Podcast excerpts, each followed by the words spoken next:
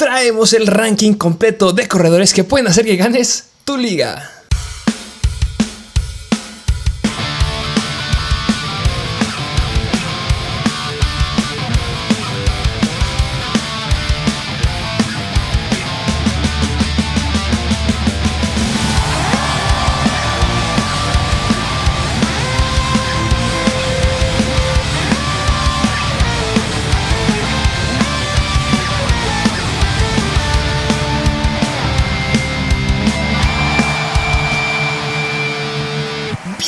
Un nuevo episodio de Mr. Fantasy Football.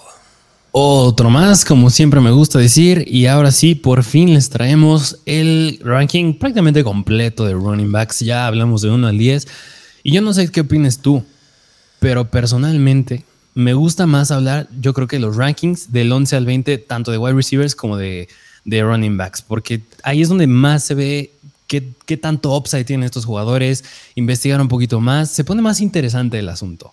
Lo acabas de decir, es mucho más interesante. Ya estos son los episodios que no se pueden perder porque son justo los jugadores que ya empiezas a agarrar en un segundo, tercer, cuarto round, dependiendo la estrategia que lleves. Recordemos que los running backs se acaban. Necesitas tener muy buenos running backs para poder alcanzar buenos puestos.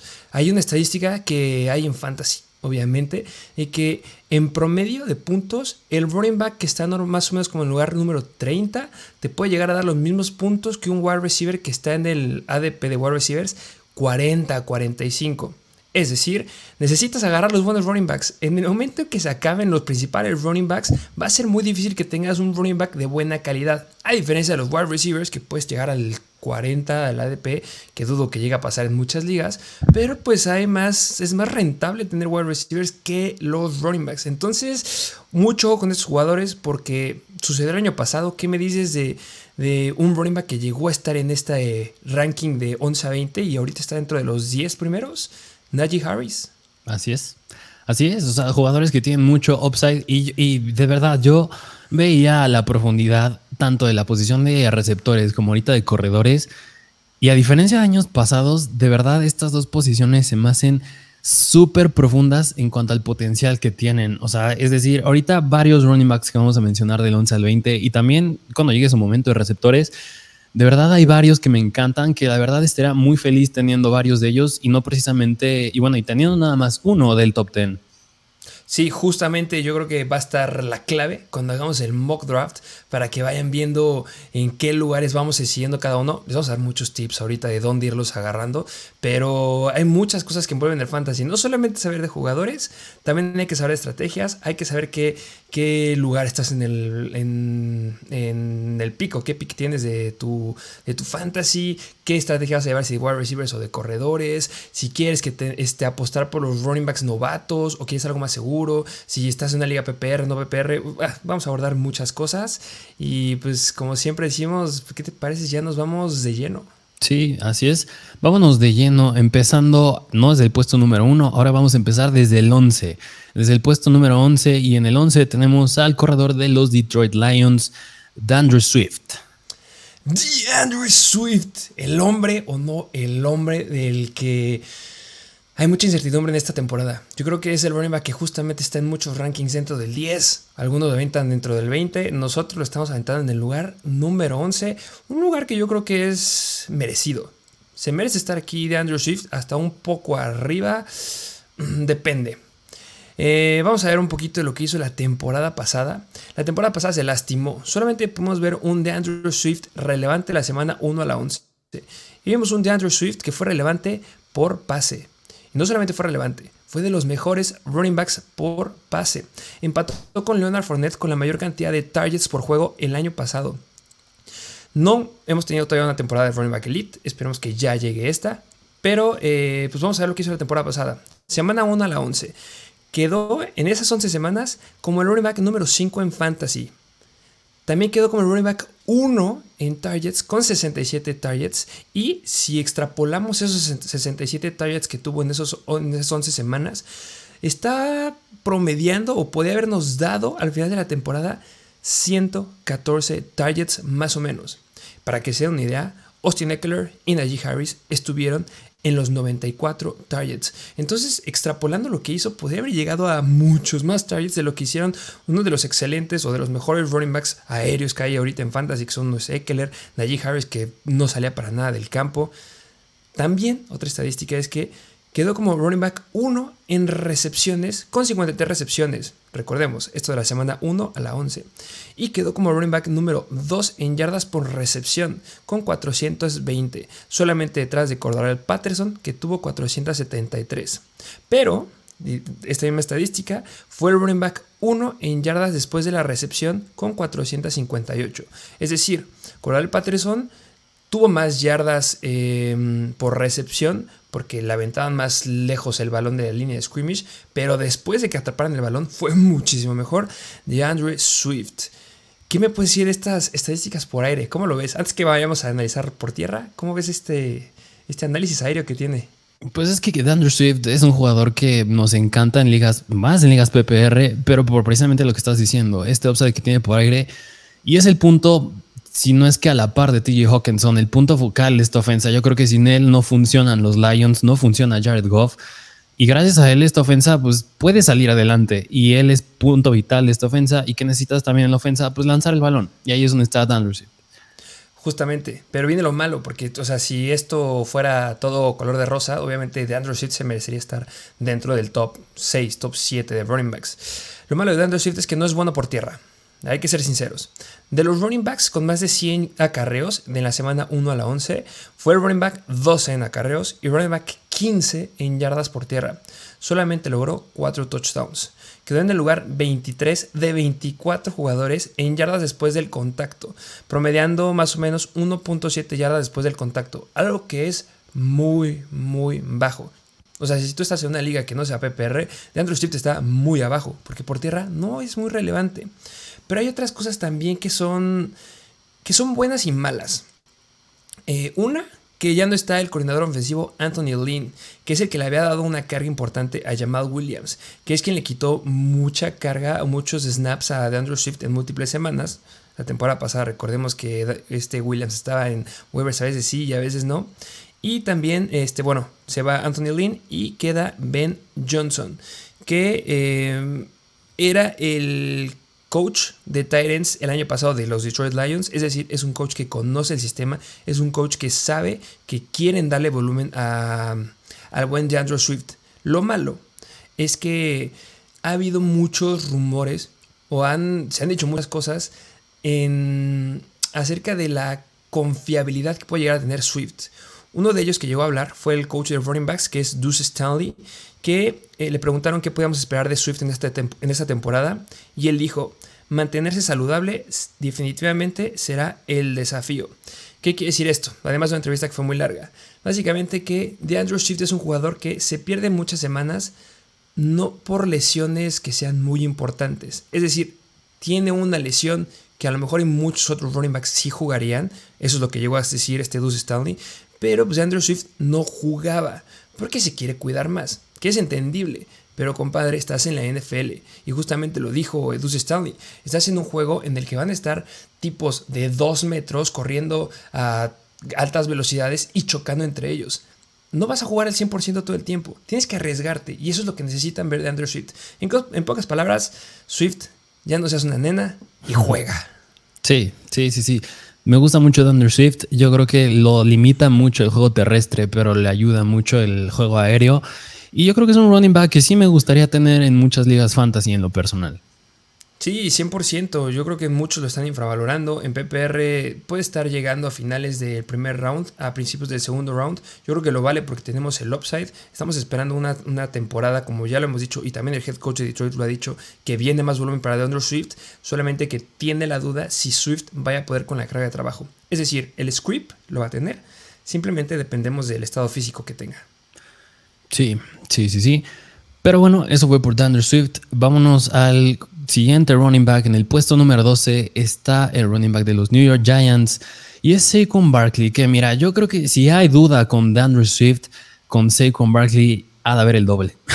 Sí, hay el doble, porque Saquon Barkley últimamente ha sido un jugador bien controversial en cuanto, pues la pregunta con él es, pues, ¿qué hago con él? ¿Qué hago con él? Me estás dando un jugador que tiene mucho potencial cuando se le proyectaba un nivel a Adrian Peterson del 2012 y ahorita me estás diciendo que ya le está cayendo hasta el puesto número 12 y con buena razón, digo, porque nada más ha jugado 21 partidos en tres años. Es decir, ah, tú, antes de decir todos estos argumentos que tengo que decir con el buen y con Barkley, de primera mano, ¿tú tienes un buen presentimiento con él o no? Pasa algo que a lo mejor lo vas a decir tú ahorita. Sí, con Barkley, eh, la temporada pasada era un rotundo no. Se los dijimos todo el tiempo, no lo agarren. Y si van por él, va a estar saludable 3, 4 semanas y después se va a romper. Y eso es lo que pasó la temporada pasada. Esta, esta, temporada cambio mi punto de vista. Yo creo que ya por, el upside que tiene y el valor que está teniendo en los drafts, ya puede ser un running back atractivo. O sea, ya no lo están sobrevalorando. Está como en la línea media y un poquito ahí infravalorado algunos. Pero podría ya entrar a la discusión de valer la pena el riesgo. Vamos a escuchar los datos que tú traes de estadísticas y al final vamos a dar el cierre con Barkley. ¿Qué te parece? Sí, sí, porque sí con Barkley, pues si no lo recomendamos la temporada pasada fue porque venía de su lesión de ligamento cruzado anterior, el famosísimo torn ACL. Jugadores tales como Joe Burrow les pasó lo mismo la temporada pasada, regresaban de un ACL, también regresaba así con Barkley de un ACL. Ahorita ya son dos años desde que tuvo esa lesión. Sí, no mal recuerdo, la temporada pasada también tuvo una lesión del tobillo pero pues una lesión de torn ACL pues también es más severa, te dejan fuera toda la temporada y fue lo que le pasó a Saquon, iba regresando, pero ahorita pasan varias cosas en los Giants, tanto con él como en el equipo en general. Una es que ya Saquon Barkley se podría decir que ya está al 100% sano y ya aparte de él llega, como bien ya lo hablamos en el episodio de Sleepers, un poquito de Daniel Jones, pues llega Brian Dabol como head coach, ex coordinador ofensivo de los Bills, algo muy bueno. De esta manera se espera que Daniel Jones también mejore. También hay una línea mejorada de parte de los Giants. Y como ya les dije, Saquon Barkley ya está 100% sano. Se podría decir que es su primera vez que está al 100 desde su año de novato. Así es como lo veo yo. Y por todas estas cosas que rodean a Saquon Barkley, yo sí tomaría el riesgo, a diferencia del año pasado, que les decíamos que no lo, que lo agarraran, yo este año yo sí me animaría con él. Yo sí me animaría con él, porque igual que Christian McCaffrey, yo creo que son jugadores que relativamente suelen ser propensos a lesiones, pero el upside que te pueden dar si sí llegan a estar sanos es abismal, es enorme. Y de la misma modo que Christian McCaffrey, todos los running backs en la NFL se lesionan. Todos en algún punto se van a lesionar. Soy con Barkley o sea, si esperas que acabe la temporada entero, yo creo que te vas a acabar decepcionando. O sea, no lo va a hacer. Se va a acabar lesionando. Pero pues es algo que es relativamente normal. A muchos running backs les va a pasar. Son contadísimos con los dedos de la mano derecha, los únicos que no lo hacen. Pero pues un poquito hablando de los números de Saquon, dos estadísticas que me gustan en especial es que una, el año pasado solo el 16% de sus puntos vinieron del touchdown. O sea, no es casi dependiente al touchdown. Hay mucho potencial por ahí. Y si me preguntas, yo creo que tiene el potencial de tanto liderar el backfield en acarreos y tanto liderar, bueno, no liderar, pero tener más de 100 recepciones. Y esto es esperado con la esperada mejora de Daniel Jones. Y pues yo espero de verdad una mejora impresionante en los Giants porque pues me estabas diciendo que estos Giants eran el equipo que se jugaba pues la que sneak en tercera y nueve. O sea, una sí, Yo la verdad con Brian Dabol no creo que vuelva a ser el caso, así que yo con con Barkley sí me animo a tomar el riesgo y yo sí le proyecto un muy buen upside. Yo creo que agarrarlo, no sé tú cómo ves, agarrar al final de la segunda, tercera, de segunda ronda, a inicio de la tercera ronda, en, ese, en esa vuelta que hay ahí, ya sería bastante bueno. Sí, no, yo, si yo estoy en el segundo pick, por ejemplo, y me llega a mí al final de la segunda, yo sí consideraría agarrarlo. La verdad, yo creo que sí vale la pena. Lo dijiste bien, todos se lesionan. Christian McCaffrey. A Christian McCaffrey la temporada pasada jugó menos juegos que Shaquan Barkley. Y Christian McCaffrey está haciendo running back 1 o running back 2 en fantasy ahorita drafteado. Obviamente cambia mucho que McCaffrey la rompe y es extraordinario cuando está adentro del campo y Shaquan Barkley ya no. Pero recordemos que también le quitó mucho volumen Devante Booker y Devante Booker ya es un agente libre. No me ha gustado que la semana pasada Devonta Booker fue a hacer una prueba a los Giants para ver si lo volvían a firmar o no. No ha salido nada hasta el momento que estamos grabando este video. Y hay muchos videos del upside que tiene con Barkley, dicen que ha mejorado su físico. Hay cosas buenas. No va a acabar la temporada. hagan, tenemos que tenerlo bien en la cabeza. Así como no la acabó, no la llega a acabar Alvin Kamara, no la acaba Dalvin Cook, como la temporada pasada no la acabó Derek Henry, como también se llegó a lastimar Austin Eckler, como todos. Solamente que hay, hay buen upside aquí. Sí, así que en pocas palabras, ¿les recomendamos agarrar así con Barkley? Sí. Pero bueno. Como pues tu running back 2. Ah, justo. sí. como un. Ahí el flex es fenomenal. No, claro, o sea, o sea, por eso está en el puesto número 12. Digo, por algo no lo tenemos en el top 10. Prefiero más a los que están en el top 10 más que soy con Barkley, pero sin duda tiene el upside. Sí, claro. Vámonos al siguiente running back que es de los Green Bay Packers. En el puesto número 13 tenemos al buen Aaron Jones, que personalmente yo creo que es otro jugador que tiene un upside enorme. Me gusta Aaron Jones. Yo sé, yo creo que si nos escuchan de la temporada pasada, podrían decir que mis jugadores favoritos, uno es Joe Mixon y otro parece que es Aaron Jones. Pero es que de verdad me gusta Aaron Jones. Igual que la temporada pasada, les dije, vayan por Aaron Jones, vayan por Aaron Jones. Y no, le fue mal, ahorita lo, lo, vamos a analizar un poquito más a profundidad, porque ya tuvo mayor relevancia AJ Dillon, pero tiene un gran escenario.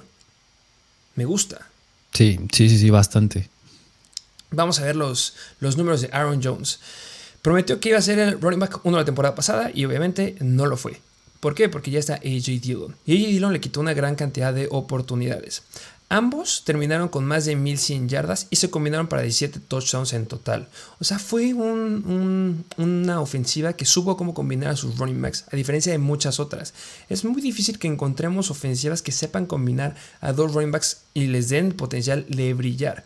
Obviamente, si no se hubieran dado los cambios que pasaron en los Packers esta, en esa temporada baja, no estaría tan alto Aaron Jones, pero sí cambiaron muchas cosas.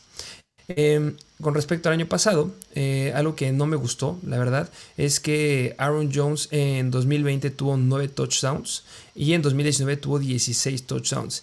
Y en la pasada quedó muy corto. No, no, no le volvieron a dar esa cantidad de volumen que nos llegó a demostrar en 2020 y en 2019. Y aquí vi, hice aquí un análisis en corto que puse lo bueno, lo malo, lo feo y lo que me gusta. Okay. De la dupla. Vamos a hablar ahorita de la dupla entre Aaron Jones y AJ Dillon. Lo bueno, Aaron Jones ofrece cosas muy diferentes a AJ Dillon. Aaron Jones es un running back elusivo y es veloz. Y AJ Dillon es un running back de poder y de tamaño, lo que es muy muy bueno porque no vamos a, estar, vamos a estar hablando que tienen situaciones y jugadas específicas que los van a usar a los dos. Y los van a usar a los dos. Lo malo. Ambos han demostrado ser buenos como receptores y bloqueadores de pases, situación que beneficia a los Packers, pero no nos beneficia a otros como jugadores de fantasy. Esperábamos que J. Dillon no tuviera relevancia por aire, pero sí la llegó a tener, entonces esa situación la comparten y no me gusta mucho. Lo feo, que es probable que los dos corredores tengan una carga de trabajo similar en 2022.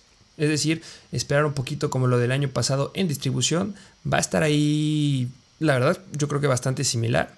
Y lo que me gusta, es muy probable, y podría apostarlo, que los Packers se vuelvan más dependientes de su backfield. ¿Por qué? Aquí tengo dos puntos bien importantes. Uno, Perdieron a los wide receivers Davante Adams y perdieron a Marquez Valdez Scantling y los reemplazaron con Sammy Watkins y con Christian Watson, que no son nada que ver, o sea, ninguno le llega a Davante Adams. Y número 2, el exentrenador de línea ofensiva Adam Stonovich asumió el cargo de coordinador ofensivo de Nathaniel Hackett. Y si sabemos que algo le gusta a los coaches de línea ofensiva es ver a sus gorditos bloquear, es ver a sus gorditos poner de nalgas a los linebackers y eso significa más carreras. Entonces eso me gusta mucho de esta situación que se puede dar de los dos, que sí, tendrá una distribución similar, pero va a aumentar el volumen.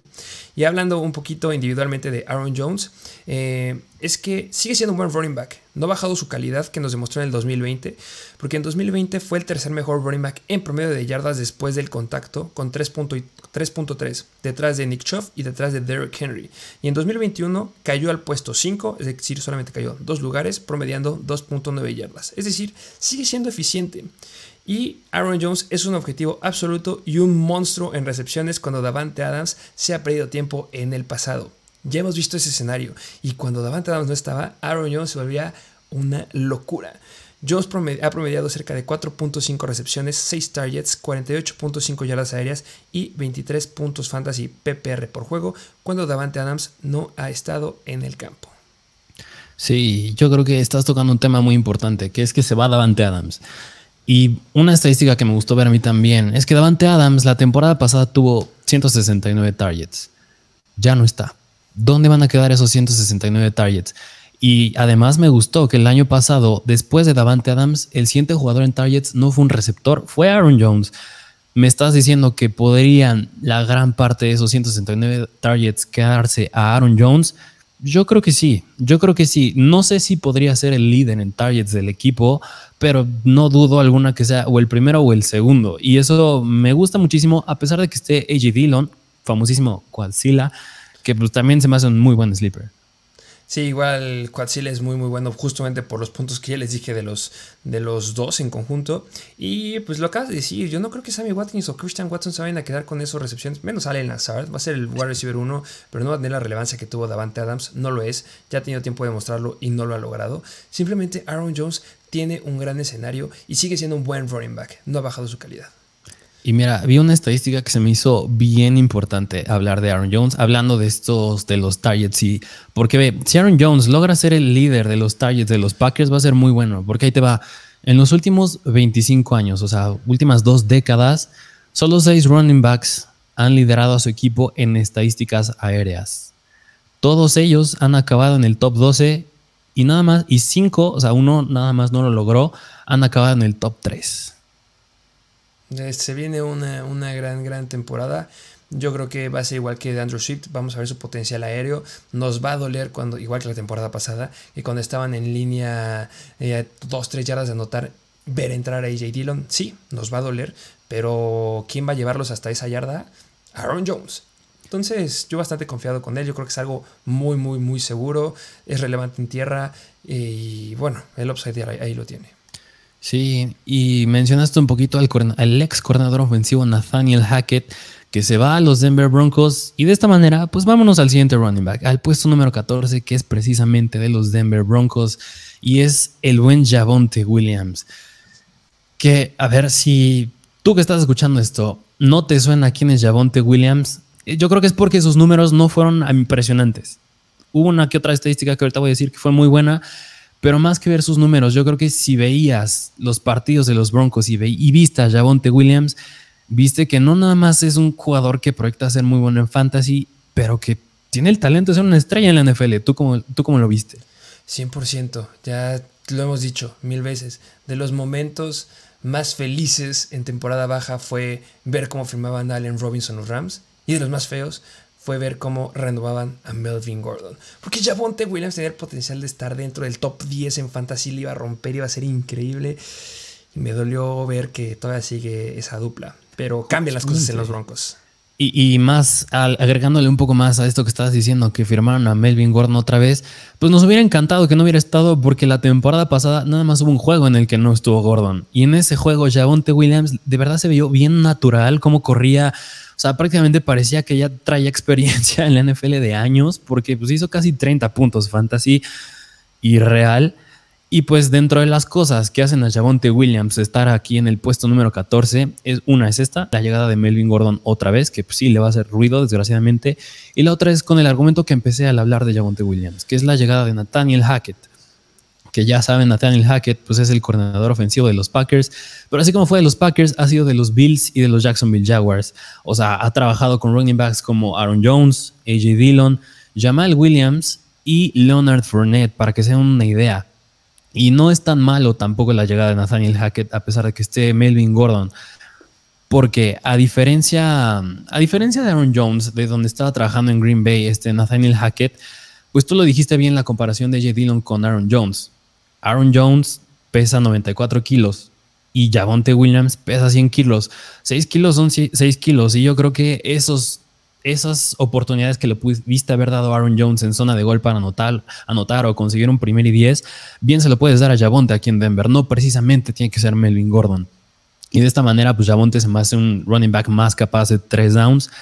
Pero el punto negativo con Nathaniel Hackett es que le gustan mucho tener a dos running backs. ¿Qué es lo que pasa en Green Bay? Pues tú, tú si no me recuerdas, seguro por esto llegabas a odiar luego a los Packers. Pues, ¿Cuál era la historia de Aaron Jones? Libérenlo. Denle toda la carga de trabajo. Ya denle, dejen de darle el balón a Jamal Williams y AJ Dillon. Denle el balón a Aaron Jones. Y yo creo que podría llegar a pasar esto mismo aquí en Denver y es algo que no gusta.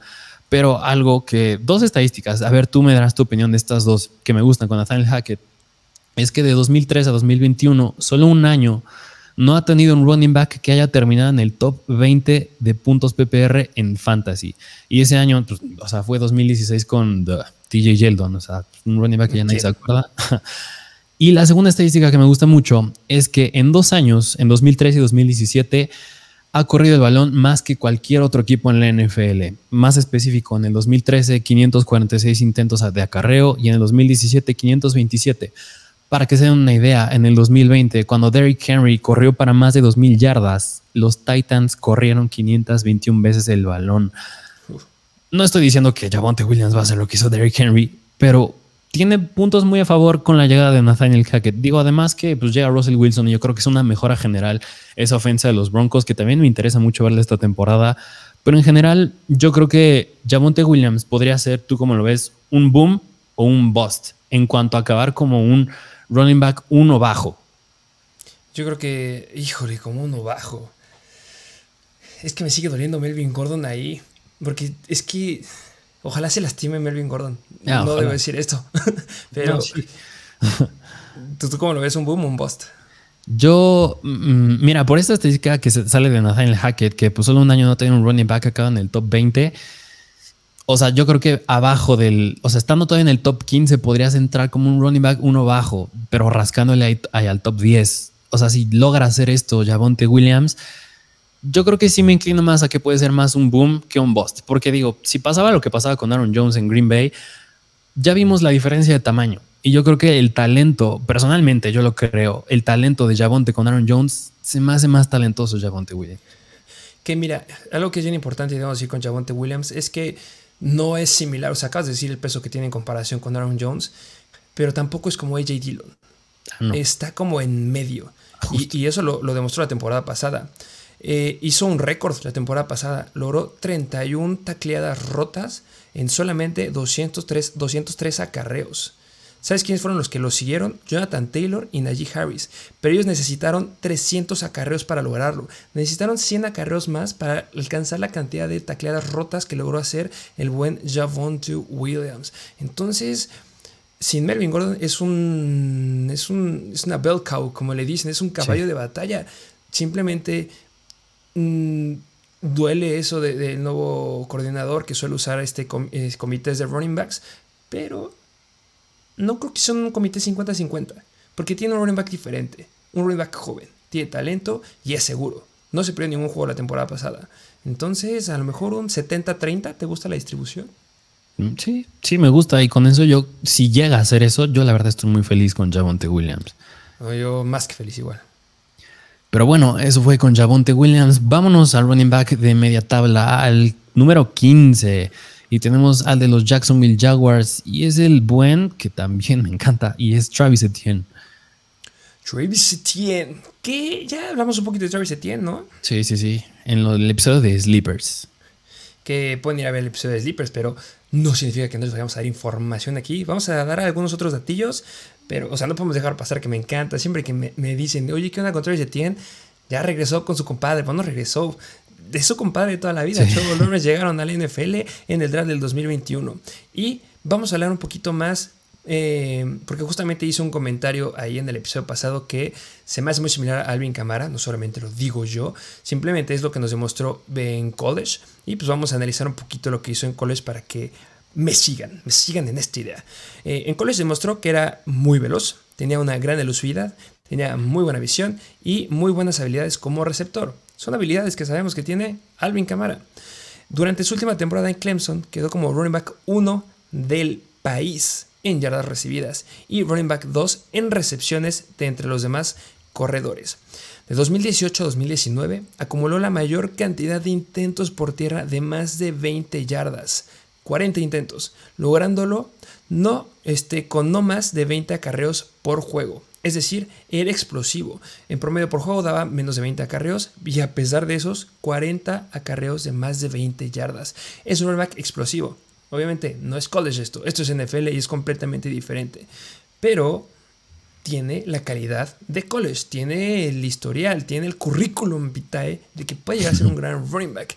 No considero que tenga un riesgo a través de lastimarse. La lesión de Liz Frank, que es una lesión en el pie, hemos tenido jugadores que les iba muy bien, otros que les iba muy, muy mal. Yo estoy más hacia el lado que le va a ir muy bien y que no se volverá a lastimar, a diferencia de James Robinson, que recordemos que los jugadores que regresan de una lesión de, um, del tendón de Aquiles, una ruptura del tendón de Aquiles, la verdad no, no suele irles muy bien después, no mejoran, no vuelven a retomar el talento que tenían antes Ojo ahí con K-Makers, que ahorita lo, tocaremos. Y pues que está el nuevo head coach, Doc Patterson. Y yo creo que tú lo dijiste de una forma excelente, excelsa.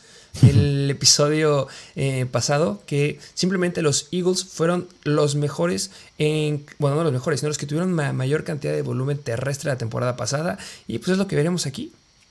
Sí, sí, sí, sí. Además que yo creo que de manera similar a Aaron Jones, Travis Etienne, el upside que lo tiene, igual que Andrew Swift, lo tienen por aire. O sea, la temporada pasada Lawrence fue de los que más buscó a running backs. Como bien dijiste, son compadres Trevor Lawrence y Travis Etienne. Travis Etienne se caracterizaba mucho en college por ser bueno por aire. Y a Doug Peterson le gusta mucho el RPO. Y ahí entran también. Ahí está. Pues pues muchas jugadas de engaño y es y no es nada más que es el RPO en sí que pues es muy buen sistema pero en Clemson lo usaban Trevor Lawrence y Travis Etienne, es decir, regresan a lo mismo y si tuvieron éxito ahí, claro que no, no es el FL, como bien tú lo dijiste, pero ya traen experiencia ahí y eso es algo bueno. 100%. Travis Etienne yo creo que es un gran talento, tiene mucha probabilidad. Yo creo que si no hubiera terminado mm, lesionado la temporada pasada, hubiera podido quedar dentro del top 10, a lo mejor. A lo mejor. Yo creo que sí hubiera podido ahí. Eh, hubieran sido los dos novatos de los que hubiéramos estado hablando: Najee Harris y Travis Etienne. Sí. Pero bueno, pues si quieren saber un poquito más de Travis Etienne, yo creo que vayan a ver también el episodio de Sleepers, porque ahí hablamos un poquito de él. Pero sin más que decir, vámonos al running back número 16, al running back de Los Ángeles Rams, y es K-Makers, que, híjole, K-Makers yo creo que... Yo creo que es el que más me gusta, pero me asusta de todo este ranking de 11 a 20. ¿Por qué? Bueno, yo creo que K-Makers, todos sabemos que la temporada pasada pues se perdió tiempo, es decir, no jugó toda la temporada hasta final de, pues, la temporada pasada y playoffs. Pero me gustaría un poco decir, un poco, contrastar un poco lo que hizo la temporada pasada, en los cinco juegos que jugó, incluyendo playoffs. Porque los cinco juegos que jugó, que es muy importante que hayan sido playoffs, es decir, si le confías mm, las oportunidades a, a un jugador que no viene jugando en meses, pues habla muy bien que le tienes mucha confianza a ese jugador. Y eso es lo que pasó con Cam Akers, porque promedió casi 17 oportunidades por partido en esos cinco juegos. Nada mal, considerando que pues, no había jugado en toda la temporada. Y ahorita, pues ya está más al 100. Dicen que ya está al 100%. Y si le vuelven a confiar el balón así, se me hace muy bueno. Pero donde da miedo con Cam Akers es que en esos cinco partidos fue demasiado ineficiente fue demasiado ineficiente. Es decir, para que sea una idea, nada más promedió 2.4 yardas por acarreo. Y estás diciendo que el promedio de la NFL, el promedio es 4.5. O sea, 2.4 es muy mal. Y, si podemos comparar un poquito a Travis Etienne con Cam Makers, es una situación relativamente similar. Porque los dos vienen de una lesión severa. E igual que Etienne, yo creo que Cam Makers, si logra así regresar al 100, tiene mucho upside. ¿Y por qué? Porque yo creo que cuando hablas de un jugador en fantasy más de wide receivers, tight ends y de running backs, punto vital de que tengan éxito en fantasy es que estén en un buen equipo, más aún que estén en una buena ofensa, es decir, que tengan un buen talento alrededor, ayuda mucho en los touchdowns.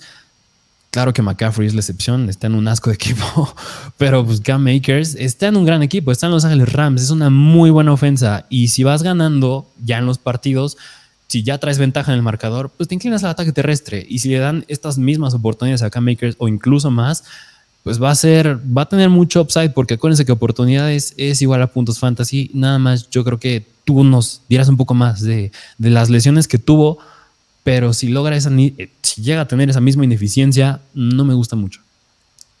Hay dos factores que no me gustan con Cam Makers.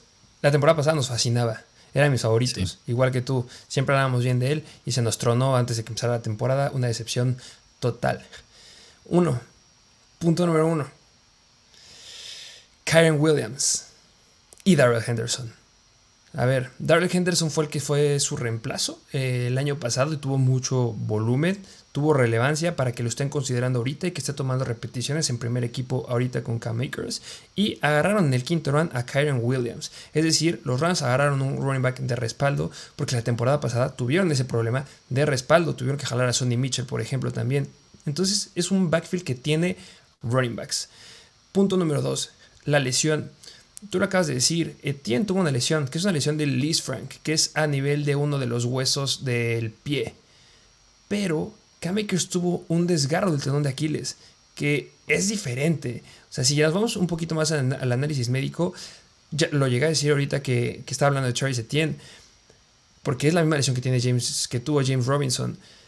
Los, las lesiones o desgarros de tendón de Aquiles, que de, que de eso depende cuál es la extensión de la pierna y del pie, sí llegan a afectar mucho el rendimiento futuro de los running backs. Al igual que la lesión del torn ACL, el ligamento cruzado anterior, tiene el riesgo de volverse a lesionar. Es decir, el torn ACL tiene ese riesgo de re y el desgarro del tendón de Aquiles te baja mucho la productividad o el talento, entre comillas lo ponemos, que puedes llegar a dar.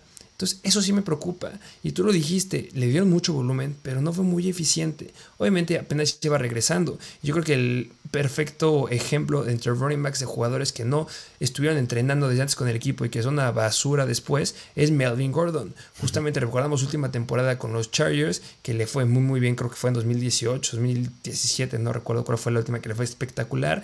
Se sintió súper estrella, dijo, no voy a entrenar, al menos que me den un contrato, no entreno este, en el training no entrenó antes de, temporada, se llegó a perder unas semanas y cuando regresó fue una cochinada de running back que terminó saliendo del equipo. Entonces eso le da un poquito de beneficio de la duda a Cam Makers. Pero sí es de cuidado y yo sí he escuchado a algunos este, compañeros que han dicho, ¿sabes qué? Yo no me arriesgo con un running back que tuvo un desgarro del, tendón de Aquiles para que sea mi running back 1 o running back 2. Tengo miedo. Yo por, la, por el equipo en el que está solamente sí puedo arriesgarme como un running back 2 bajo. Sí, y, justo es lo que te iba a comentar ahorita. Yo creo que lo podría proyectar. Yo creo que si te llega Cam Makers al final de la cuarta ronda más o menos y lo logras agarrar como un flex, se me hace muy bueno. Ah, no, si te llega como un flex es espectacular. Yo lo estoy pronosticando que llega a finales de tercera ronda. Que ya lo considero bastante lejitos que puede llegar ahí y yo ya me la pensaría final de tercera ronda, yo ya teniendo ahí a dos running backs para que sea mi flex, se me haría una gran idea, pero para confiarle un spot de running back 2, cuando solamente voy en el segundo round, no. A ah, ya llevo un running back y un wide receiver y en el tercer round podría entrar Akers, dependiendo en qué parte del draft me encuentre. Y mira, si me preguntas qué riesgo prefieres, si las lesiones de Cam Akers o que un jugador viene siendo novato, que es como el siguiente jugador, el siguiente running back de los New York Jets del puesto número 17. Tenemos a Breeze Hall. Yo creo que si me preguntas qué riesgo prefieres, el de Breeze Hall, que es un novato, o el de Cam Akers, que viene de lesiones, yo prefiero arriesgarme con Breeze Hall. Ah, Breeze Hall me encanta. Sí. Breeze Hall lo pongo al mismo nivel de Troy Etienne, de que tanto me gustan. De verdad, hay unos factores, yo sé que me llegan a hacer la diferencia, pero ahí te va. ¿Qué prefieres, tener a Saquon Barkley o a Cam Akers? Nah, Saquon. ¿Sí? Tiene un mayor riesgo de relesión con Barkley. Pero ya tuvo tiempo de sanar. Me gusta que llega Brenda Ball. Espero que sí mejore Daniel Jones. Y pues hemos visto que Saquon ya tiene el potencial de ser muy bueno. Y de K-Makers, pues no, nada más es lo que prometía de college, pero no hemos visto algo concreto que puede tener ese upside. Ok, de acuerdo.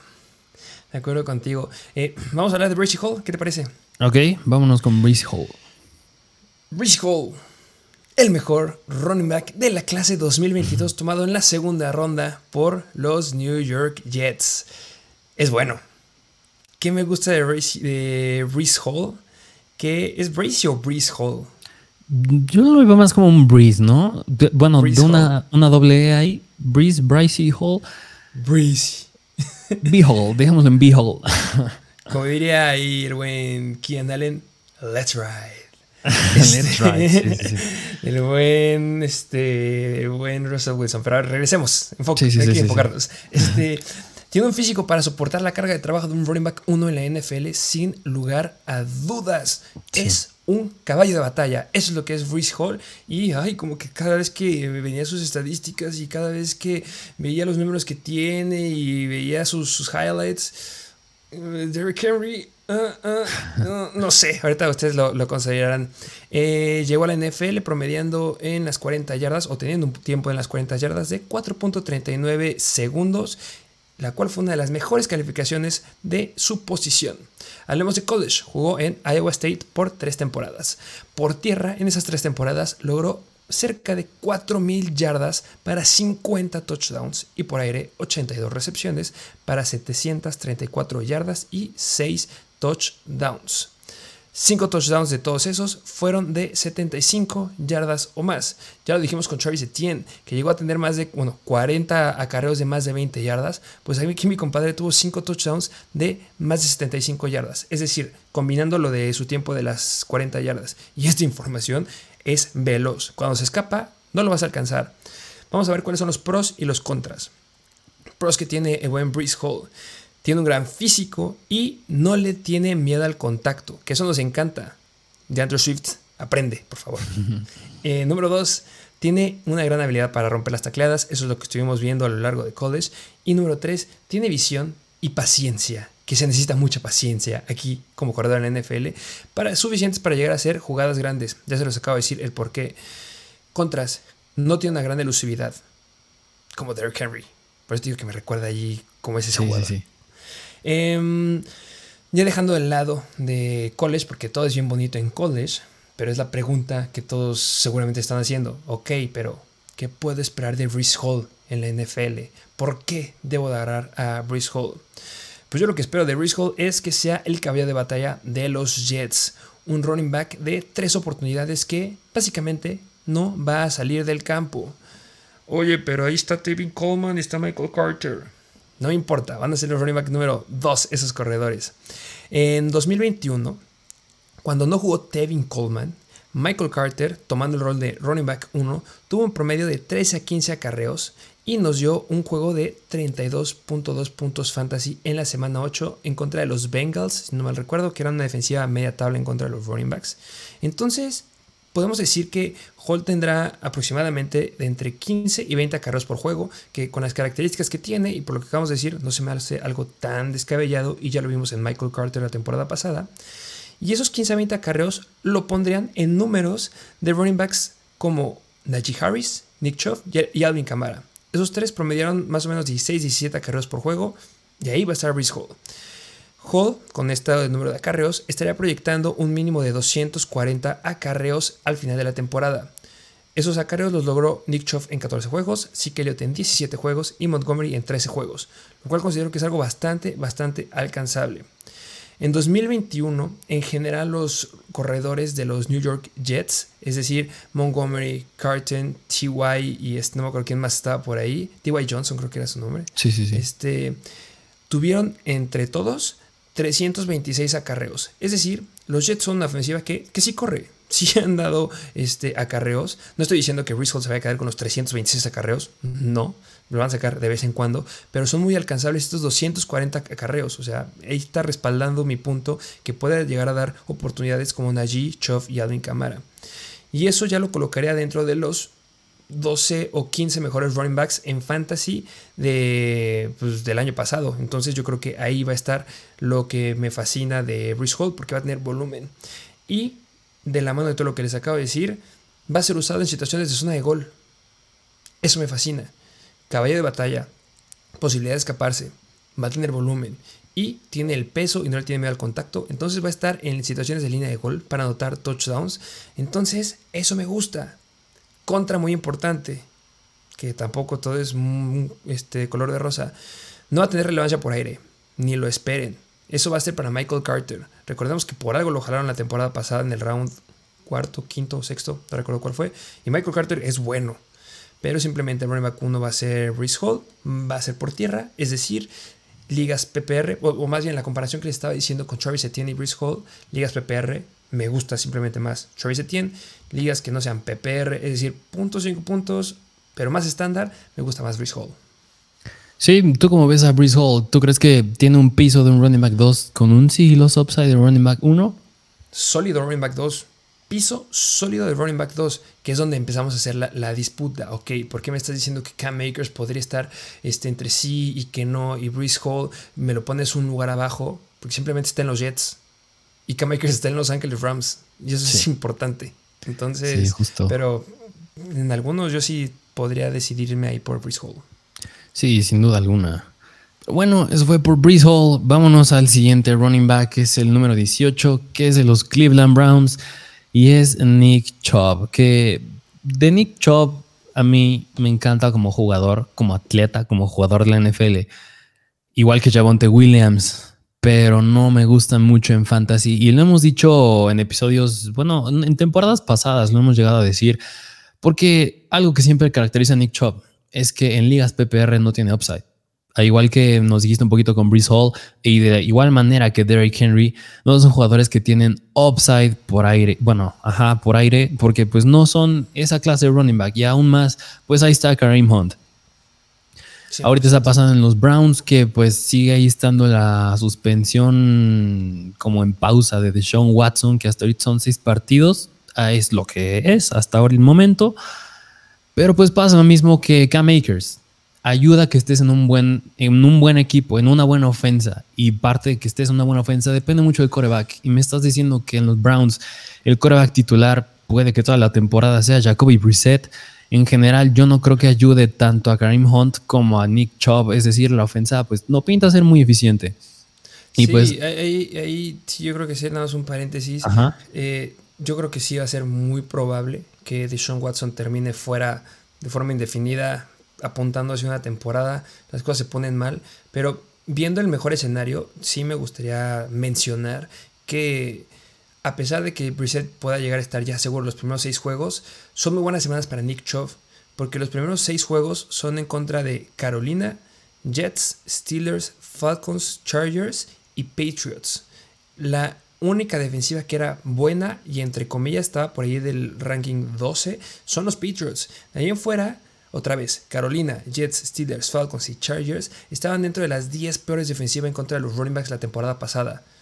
Yo creo que Chargers va a cambiar por completo en esta temporada, pero al menos eran son semanas que los, corredores van a tener relevancia y van completamente independientes a Jacoby Brissett. Entonces, en lo que se da la noticia de el buen Deshaun Watson, pues esas cinco semanas son muy buenas en lo que llega, pero siendo sinceros, lo veo difícil. Sí, sí, yo creo que puedes ver a Nick Chubb en dos, en dos escenarios. Uno, yo creo que si está Jacoby Reset, un coreback malo, una ofensa mala, inclinarte más al ataque terrestre, que ahí es donde viene el upside de Nick Chubb y es un muy buen running back. Pero por otro lado, si hay un mal coreback, una mala ofensa, pasa, pasa esto, que pues no suelen ser muy eficientes los jugadores alrededor. Y ahí entra también a Cooper, Karim Hunt, Donovan People Jones, Devin Njoku. Por eso yo creo que me da más miedo Nick Chubb para esta temporada que me guste. Además de, bueno, ya les dije que no tiene mucho upside por aire. Pero pues si me preguntas de Nick Chubb, yo preferiría tomar el riesgo con un Breeze Hall, por ejemplo. Sí, simplemente eh, esa incertidumbre del coreback tumba muchísimo a los jugadores de Cleveland. Yo mi recomendación que les doy es no agarren a nadie de Cleveland. A lo mejor en Joku, ve esto que estoy diciendo. A lo mejor el único que me arriesgaría como voy a agarrar porque siento que es un poquito más estable lo que puede pasar con Brissett y con este Deshaun Watson es en Joku. Pero ahí en fuera los demás son sumamente dependientes del coreback y es e incertidumbre. Sí. Pero bueno, eso fue por Nick Chubb. Vámonos al penúltimo running back que es de los Dallas Cowboys y es el buen Ezekiel Elliott. Sick. Ah, Ezekiel Elliott. ¿Podrías decir que estamos con todo el odio de la NFL en contra de Zeke Elliott? Podría ser. Parece ser que sí, pero. Sí. Eh, a ver, eh, hablamos justamente de uno de los sleepers que más nos gustan, es Tony Pollard. Increíble Tony Pollard. Pero. Yo, el momento que estoy analizando, porque sí fue como, a ver, necesitamos ponerlo en un lugar donde sea objetivo agarrarlo. Y pasa algo como Saquon Barkley yo creo que ahorita está en un lugar bastante, bastante aceptable. Y para analizar a Zeke Elliott y ustedes que nos están escuchando, hay que quitarnos la idea de odio general hacia Zeke Elliott. Entonces lo que hice aquí fue poner cara malo de abogado del diablo y una cara muy buena de los puntos favorables de Zeke Elliott. Puntos desfavorables de Zeke Elliott para esta temporada. El Zeke Elliott de los 300 acarreos por temporada no va a regresar. Eso ya se quedó en el 2017-2018 y no va a volver a suceder. En 2021 jugó 17 juegos y apenas rascando alcanzó las más de 1000 yardas terrestres. Logró 1002 yardas. O sea, nada que ver con lo que nos tenía acostumbrados. Y eso solamente nos quiere decir que va en declive. En 2018 logró 11 acarreos de 20 o más yardas en solo 15 juegos. Pero de 2019 a 2021 solamente ha logrado 10 acarreos de más de 20 yardas y le tomó 48 juegos para lograrlo. Es decir, casi el triple de juegos para alcanzar lo que hiciste en una sola temporada en 2018. Promedió 2.5 yardas después del contacto, que es bajo, porque nos tenía acostumbrado a promediar 3 yardas después del contacto en la temporada del 2018. No estoy diciendo que ah, es pésimo. No, simplemente a lo que nos tenía acostumbrados está, está, ha bajado. Elliot no solamente es un jugador de volumen, o más bien, Elliot es 100% jugador de volumen. ¿Por qué? Porque si los Dallas le dan bola, pues a final de cuentas se va a traducir en puntos fantasy. Pero en el momento en que le cierren un poquito el grifo ahí a las oportunidades de Zeke Elliott, va a bajar mucho su rendimiento. Y un punto bien importante esto del volumen, porque 9 de sus 12 touchdowns de temporada pasada vinieron de jugadas dentro de las 5. Es decir, logró estar en el lugar de fantasy gracias a que le dieron el volumen y para notar fue como su sueño o como su lugar de consolación o de, ¿sabes qué? Te tenemos aquí, me entra a anotar, por favor. Y pues, este otro punto bien importante es que Pollard llega amenazando en quitarle más oportunidades y encerrarle el grifo de volumen. Eso es lo malo. Entonces, después de esto, yo te preguntaría, solamente con lo que dije, ¿agarrarías a ese Elliott? Híjole, es que de verdad, al ver la eficiencia que ha tenido Tony Pollard, que ya lo quieren usar más a la par con él en el campo, lo quieren usar desde el slot, mmm, me da miedo la presencia de Tony Pollard ahí. Yo creo que es de los backfields, de los running backs titulares en su equipo, que me da miedo el running back que está atrás de él, que le pueda llegar a quitar más y más oportunidades. Ok, ahora igual, 100% con lo que acabas de decir. Ahora voy a intentar convencerte de que agarres a Zeke Elliott. Ok. Punto número uno. Vine de una mala temporada, pero no podemos dejar pasar que tuvo una lesión en la semana 4. Tuvo una lesión del ligamento cruzado posterior, no anterior el ligamento cruzado anterior deja fuera a los jugadores. Aquí tuvo una lesión parcial del ligamento cruzado posterior. Es decir, jugó toda la temporada con una lesión. Y a pesar de haber jugado toda la temporada con una lesión en la rodilla para un running back, quedó como el running back número 7 en fantasy en PPR.